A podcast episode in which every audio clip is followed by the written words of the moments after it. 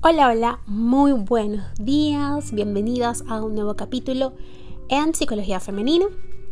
Primero que nada, como siempre, quiero agradecerles a todos mis escuchas en México, Argentina, Chile, Estados Unidos, en Perú también, por ahí en Ecuador y en Irlanda que me están escuchando. Muchas gracias y un fuerte abrazo para todas y todos. El episodio de hoy, pues bueno, ah, tengo que presentarme. Para quienes son nuevos por acá, mi nombre es Isneikar Blanco. Soy psicóloga clínica y me especializo en el trabajo con mujeres, empoderamiento, crecimiento personal, autoestima, autoconcepto, gestión emocional. ¿Ok? Eh, bueno, fíjense. Muchas veces nos vemos obligados a cumplir con ciertos patrones dentro de la sociedad esos patrones por lo general eh, vienen acompañados de ciertas etiquetas. Entonces, antes de iniciar este episodio, quisiera que, en aras de siempre hacer la psicoeducación que trato, ¿ok? Y de, llamar a la reflexión, quisiera que nos hiciéramos en este momento estas preguntas. ¿Cómo te defines? ¿Sí? ¿Cómo, ¿Cómo, te defines a ti misma, a ti mismo, si estás escuchando esto? ¿Qué piensas de ti? A ver, la respuesta a estas dos preguntas son muy importantes, ya que la imagen que tienes de ti misma eh, condiciona en buena medida las decisiones que tomas. ¿Ok? Eh, a ver, si has pensado en algún momento que siempre has sido tímida o has dicho soy muy impulsiva o impulsivo y no, no, puedo, no puedo evitarlo, ¿ok? O esta que me encantas. Mm. Me cuesta mucho negarme cuando alguien me pide un favor. Si alguna vez has empleado estas afirmaciones, entonces tienes que revisar cómo te defines a ti mismo y cuál es el autoconcepto que manejas. Y es que nosotros los seres humanos a veces jugamos con nuestra definición una y otra vez. Sin embargo, en determinados momentos, ser extremos defendiendo un valor puede colocarnos en situaciones muy complicadas. En este sentido, no te sientas obligada a cumplir con tu personalidad. Mucho se ha hablado sobre el efecto de etiquetar a los niños y cómo influye esto en el desarrollo de su carácter.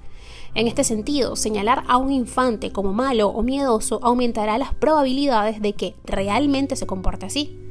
Extendiéndolo en el tiempo, las etiquetas que nos autoimponemos ya de adultos tienen un efecto similar. Y ahora, otra pregunta. Si dejaras de limitarte, si empezaras a tomar decisiones y a reinventarte, ¿qué pasaría? ¿Qué es lo más grave de esto? Que termines gustándote a ti misma o a ti mismo.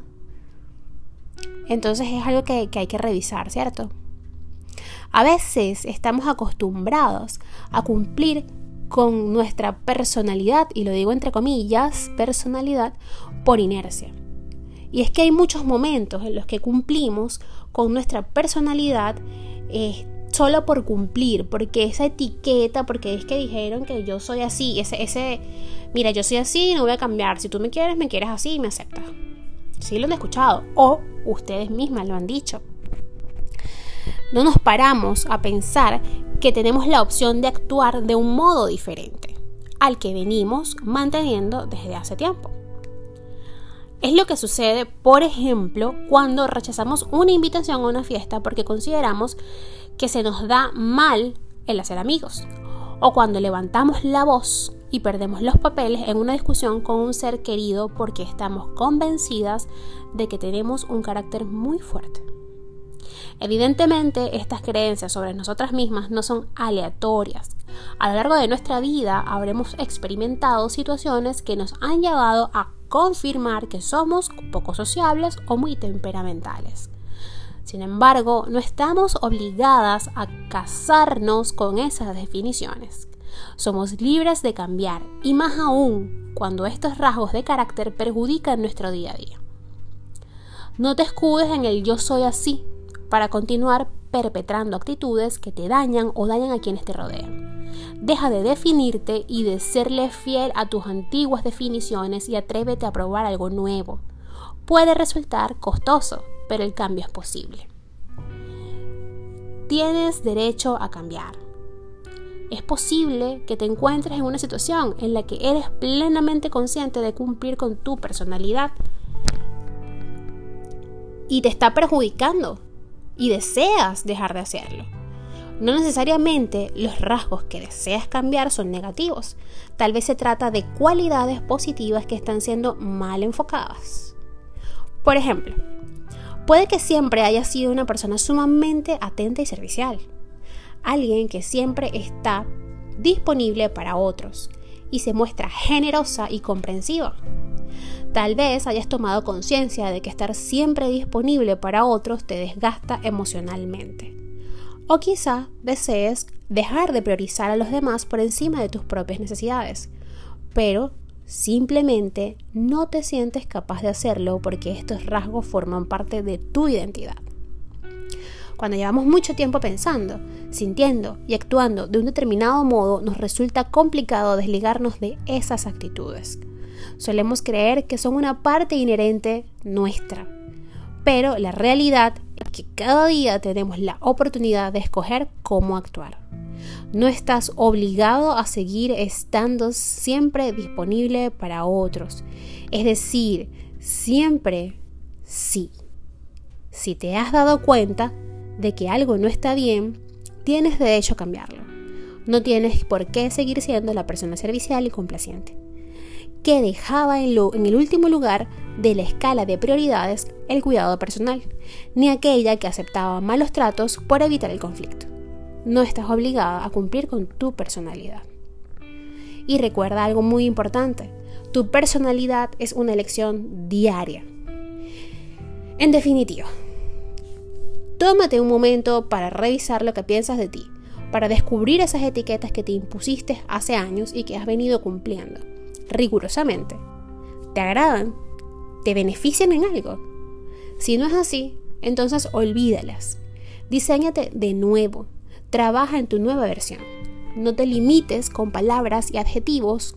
Lo que de verdad te define son tus actos y estos puedes escogerlos en cada momento. Igualmente, recuerda realizar este ejercicio de revisión periódicamente y no temas cambiar de opinión. Tal vez lo que fuiste ya no es lo que eres o lo que deseas ser. No es incoherencia, es crecimiento personal no estás obligada a cumplir con tu personalidad. Siéntete libre de cambiar. Entonces, hasta acá el episodio de hoy. Espero que lo haya disfrutado tanto como yo. Me encanta este tema porque soy una fiel creyente de que definitivamente podemos cambiar, tenemos el poder de cambiar. Y si esto que veníamos haciendo no nos hace sentir bien, podemos mejorar. Lo importante siempre es estar en un continuo revisar, en una introspección, ver que todo esté bien, checando cómo están las cosas aquí adentro y eh, pues bueno, cambiando, modificando lo que hay que modificar. Yo, por ejemplo, siempre, cada vez eh, mi esposo dice, ok, pero es que porque tú tienes que limpiar y cambiar todo el lugar. Bueno, es que yo siento que cuando limpio y si no cambio todo el lugar es que no limpié. Ok, eso me da una nueva visión, me da un nuevo aire. Yo necesito cambiar, así sea un mueble que tenga que mover, pero lo muevo para sentir que hice algo. Si eh, traducimos esto a lo que es la gestión emocional, pues cuando hacemos una revisión, esa limpieza, ese detox o detox, mejor dicho, emocional, este, pues estaremos viendo que hay cosas que debemos desechar, que no están bien allí, hay costumbres, hay creencias que, bueno, no, no nos han llevado por el camino de la felicidad, así que entonces es mejor dejarlas a un lado y aprender cosas nuevas. Espero entonces que estén muy bien, que tengan un feliz fin de semana todas y todos. Y bueno, los espero en un próximo episodio. Ah, por favor, no olviden seguirme en mis redes. Hoy estoy un poco despistada, sí. No olviden seguirme en Twitter e Instagram como Psiqueplenitud11 y en Facebook como psicóloga Snaker Blanco. Por allí siempre, todos los días subo algún posts, eh, quizás algún tema que ya trabajé acá, pero un poco más extenso, más desarrollado. Pueden preguntar lo que sea por allí, pueden sugerirme a través de un DM si quieren algún tema. Y también en mi biografía de todas esas redes hay un link que te llevará directo a mi WhatsApp y por allí podremos agendar tu primera consulta online.